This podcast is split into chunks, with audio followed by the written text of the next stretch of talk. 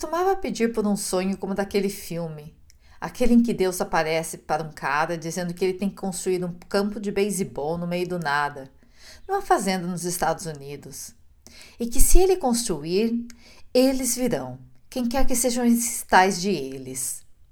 Isso que eu desejava, uma certeza divina, algo de fora de mim, de uma maneira que não precisasse tomar decisões todos os dias, onde eu soubesse que teria sucesso, como a vida seria simples com isso, não é mesmo?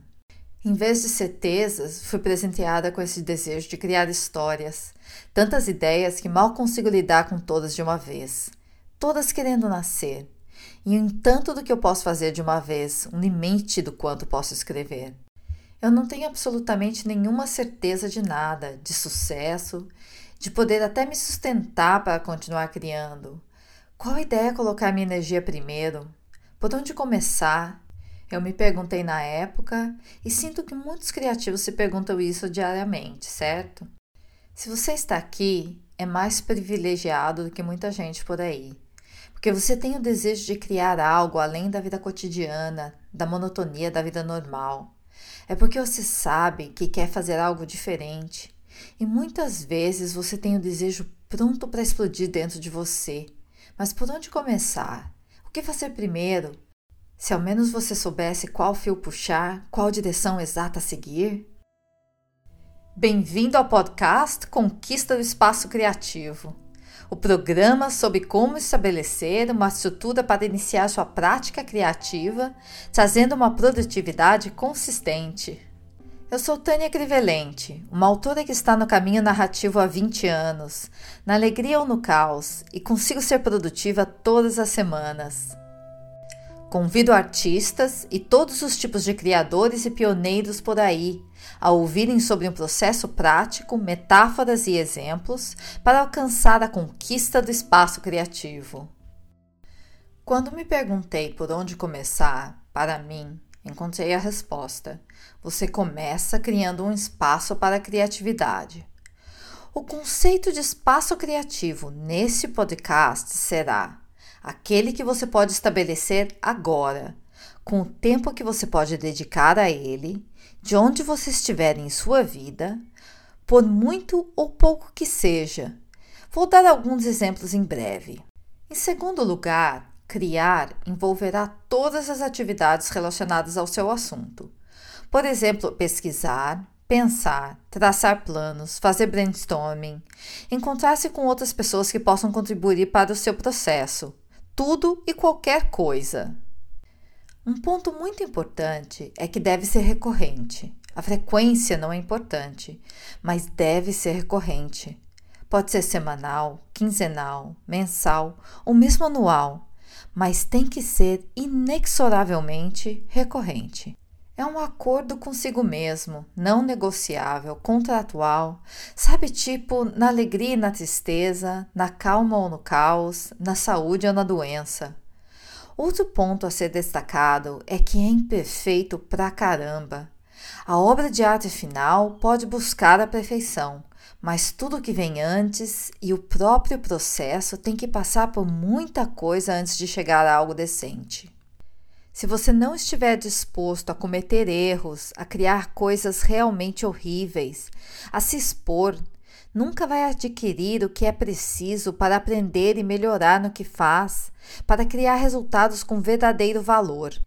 Portanto, lembre-se de que a perfeição nunca é necessária como ponto de partida. Por último, o espaço criativo tem que vir com espaço, e o podcast é sobre como fazer isso acontecer, protegendo a criação, o espaço no meio para o fluxo passar, como eu disse no episódio zero. Resumindo, o espaço criativo é algo que você estabelece agora, com o tempo que você pode dar a ele, envolvendo todas as atividades relacionadas à sua arte. E é recorrente, contratual, um processo imperfeito, um espaço protegido para a inspiração passar pelo meio.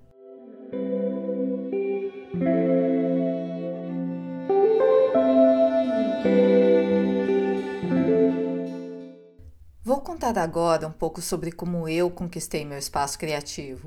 E espero que isso possa lhe dar alguns exemplos de como você pode estabelecer alguns compromissos de tempo para a sua prática criativa, como um ponto de partida.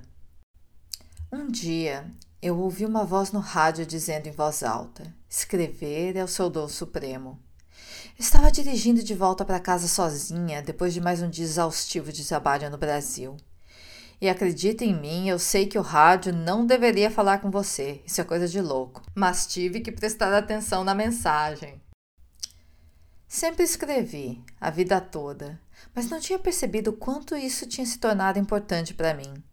Naquela época, escrever era como um amante.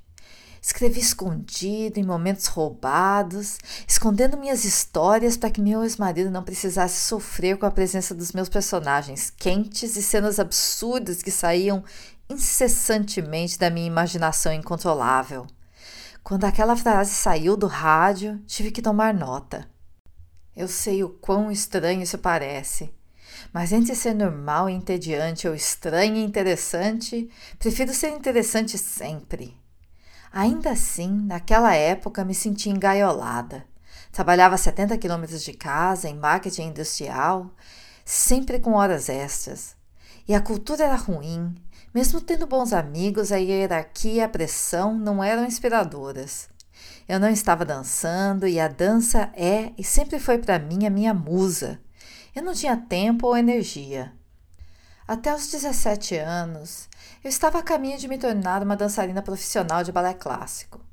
É uma pena ou destino que eu tenha nascido com articulações tão rígidas que competiam com o Pinóquio. Culpo meu pobre pai. Para quem dançar o 3-4 de 1, 2, 3, 4 de qualquer sequência é um grande desafio, e suas articulações são como as minhas. Minha mãe é uma física aposentada e dançarina aos 76 anos de idade. Ela é a sensação da fit dance semanal em Campinas. Ela é mais flexível do que minha mãe e eu postas juntas.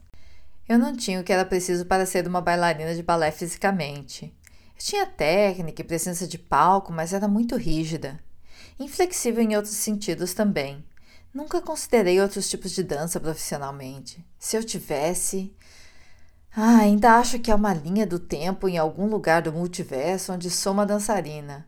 Uma realidade alternativa onde descobri a dança latina muito mais jovem, não aos 30. Mas nesse multiverso, aos 17 anos, cansei de lutar contra a corrente e decidi procurar outra profissão.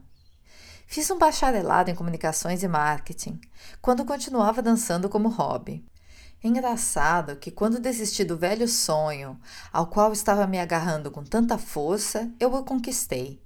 Alcancei todos os meus sonhos de dança e até mesmo apresentei a suíte do Cisne Branco e a suíte da Quitéria do Dom Quixote. Eram solos de três minutos para plateias locais, mas completei as listas e pude seguir em frente para outros sonhos. No entanto, quando o rádio falou comigo, não havia nada. Eu estava em um impasse, paralisada em uma rotina exaustiva que não me levava a lugar nenhum até que o universo colocou seus dois pés no meu traseiro e me empurrou para fora. Certa noite, encontrei-me em frente de casa, com dois metros de água imunda poluída dentro uma inundação rugindo ao nosso redor. Eu estava na rua, que ficava em um nível um pouco mais alto, a mesma água repugnante até a minha cintura, e eu tentando não pensar naquela lama tocando as minhas partes íntimas, imaginando se meu marido e a querida senhora que trabalhava na casa dos meus pais e tinha vindo nos ajudar iriam sobreviver. Eles estavam no telhado e meu cunhado, perto de mim, queria pegar o barquinho que tinha sido do meu avô e remar com um par de havaianas. Ah, pronto, vão morrer na seta, pensei cá comigo, vendo os dois carros que tínhamos na garagem afundarem sobre a água, bem na minha frente. Salvamos as pessoas. Conseguimos uma corda, abaixamos o barco por baixo do telhado e retiramos os dois através de um buraco no telhado, e então conseguimos puxá-los para a segurança da rua. Fomos ajudados por pessoas locais, gente boa, aqueles anjos que aparecem do nada, sabe? Os serviços de emergência locais não foram nem perto de suficientes. Aquela inundação foi uma das piores experiências da minha vida e uma das melhores coisas que poderiam ter acontecido comigo. Depois disso, perdi todo o apego que tinha a qualquer coisa que possuía. Tudo o que restou ficou com marca d'água, literalmente, e meu sonho de morar no exterior se tornou mais real. Minha prima, que havia emigrado para Sydney, me visitou no Brasil uma semana depois e plantou uma semente. Em poucos meses eu estaria pousando em Sydney, procurando por uma coisa, uma vida com qualidade para escrever. Seria uma longa jornada. Os primeiros anos foram um turbilhão de atividades para me estabelecer e me adaptar a uma nova cultura, lugar, idioma e principalmente na busca por um visto permanente. A escrita que aconteceu naquela época foi caótica e por meio de e-mails para a família e amigos, que eu chamava de Australian Dream. Depois vieram os dois anos de estudo e trabalho extenuante para obter um visto permanente. Uma solução muito criativa que encontrei, mas que incluía 900 horas de trabalho como confeiteira na cozinha, um tempo que só sobrevivi porque estava trabalhando para obter a tal qualidade de vida para escrever. Quando olhei para o carimbo do visto no passaporte, tive a sensação de conquista de um marco. No momento em que consegui o visto permanente, estabeleci a minha prática criativa. No dia seguinte, comecei a escrever todos os dias no ferry de Manly a caminho do trabalho. O ferry de Manly é uma barca grande em Sydney que leva os trabalhadores do bairro para o centro da cidade e demora exatamente 30 minutos de viagem. O primeiro espaço criativo que eu estabeleci foi aquele. 30 minutos por dia e continuou por anos. Você pode criar muito com algo assim. Escrevi dois e-books com isso. Um segundo exemplo de prática foi quando tirei um ano sabático para escrever. Eu ainda não sabia como fazer isso e acabei me esforçando muito mais do que o devido, escrevia todos os dias, nos finais de semana também. Por outro lado, eu tinha comprometimento e com isso aprendi muito. E todo o aprendizado daquela época eu estou usando aqui nesse podcast. Cometi muitos erros também. Quando tive que voltar a trabalhar em tempo integral, descobri que havia um mestrado em escrita criativa aqui em Sydney. E dali quatro anos eu estava saindo com um desses na mão. Isso foi um processo em si. O compromisso era com as aulas, os exercícios e toda a escrita para submeter os textos para as matérias do curso. O espaço criativo estava implícito no mestrado.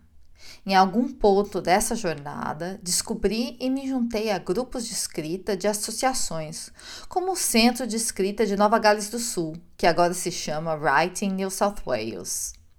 Também descobri o nanorimo.org, a maratona de escrita mundial que acontece todo novembro, na qual você pode se comprometer a escrever 50 mil palavras se escrever for a sua coisa. Quando eu estava muito ocupada no trabalho, me juntava aos encontros de escrita em um bar, organizados através do app Meetup.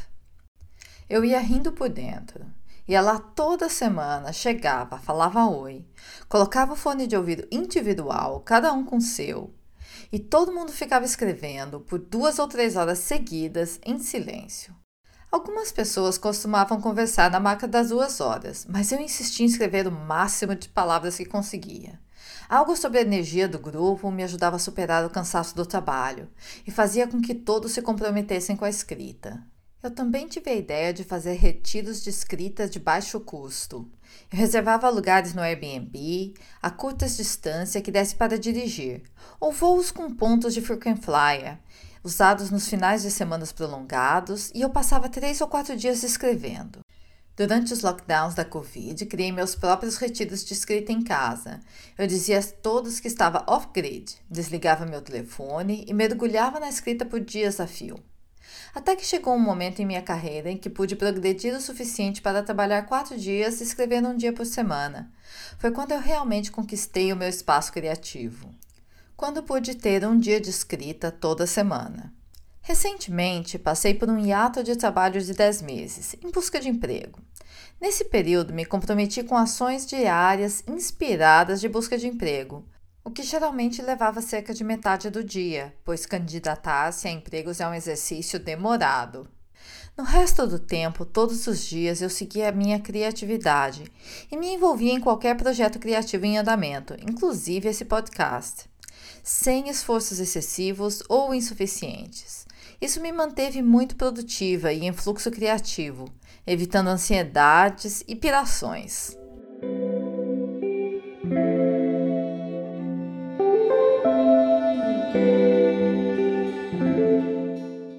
Espero que isso possa lhe dar alguns exemplos de como você pode organizar o seu tempo criativo. Lembre-se, tem que ser recorrente. Você poderia se inscrever para um retiro anual do seu assunto de interesse, com pessoas com o mesmo tipo de afinidade, se você tiver recursos disponíveis. Ou comprometer-se com duas horas de um grupo criativo ou uma discussão online. Você pode fazer cursos, participar de grupos presenciais, criar no trajeto para o trabalho ou dedicar tempo criativo durante caminhadas ou corridas, onde você não se distraia com mais nada em seus fones de ouvido, usando no máximo música instrumental, sem podcast ou audiobooks que exijam sua atenção. Você pode participar do nanorimo.org todo novembro, se for escritor é N-A-N-O-W-R-I-M-O.org. Você poderia reservar metade de um sábado toda semana? Ou tirar uma sexta-feira a cada quinzena do trabalho? Você poderia acordar 20 minutos mais cedo todos os dias. Somente você saberá o que é viável e disponível para você agora, com seus recursos, compromissos de trabalho e familiares. Não há respostas certas. Se você tentar algo e não funcionar, terá uma ideia melhor do que funcionará para você. Então, tente algo e depois algo mais que venha à mente a partir das experiências do primeiro teste. Comprometa-se com isso, faça ajustes até encontrar a resposta certa para você e depois faça adaptações ao que estiver vivendo naquele momento, porque a vida e as circunstâncias mudam o tempo todo também. Comece hoje, comece agora mesmo. Eu perdi meu querido amigo Maurício, o Moss, como ele era conhecido entre seus amigos bodyboarders, alguns meses atrás. E quando a morte se torna tangível para nós, quando é alguém no auge de sua forma física e na vida, de repente se vai, você enfrenta a realidade de que qualquer pessoa ao seu redor morrerá e você também vai morrer. E se você não começar a criar agora, amanhã pode ser tarde demais. Então, esqueça a perfeição. Lembre-se de que a genialidade não é para nós, artistas ou criadores, decidir ou controlar. Se nascemos com ela ou se vem de Deus ou dos deuses, eu não sei. Mas de qualquer forma, a obtemos de algum lugar além de nós, seja físico ou metafísico. Eu não tenho as respostas.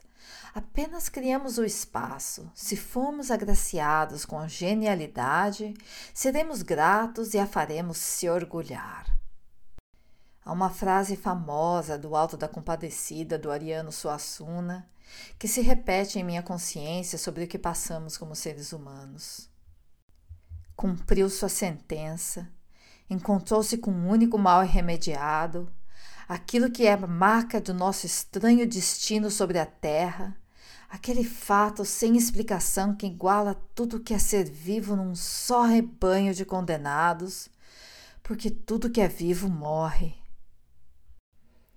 Mozo, meu amigo, estava vivendo sua melhor vida até que não estava mais.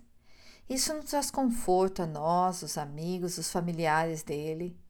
Ele estava orgulhoso de sua criatividade, não trabalhava período integral, então surfava, estudava composição musical e criou essa música que estou usando no início e no final de cada podcast aqui. Viva a sua melhor vida agora, com os recursos que estão presentes para você. Pense em um momento em que você pode se comprometer com o seu processo criativo e comece. Comece agora mesmo. Agende tempo em seu calendário ou inscreva-se no curso que tem em mente. Participe de um grupo online ou conte o que vai fazer para as pessoas ao seu redor. Comece hoje mesmo. Obrigada por ouvir esse episódio do podcast Conquista do Espaço Criativo. Você encontra tudo sobre esse assunto no website creativespacemastery.com. Vou soletrar C-R-E-A-T-I-V-E-S-P-A-C-E-M-A-S-T-E-R-Y.com. Se gostou, curta o show, siga o programa e envie para alguém que possa aproveitá-lo. Te vejo no próximo episódio. Tchau!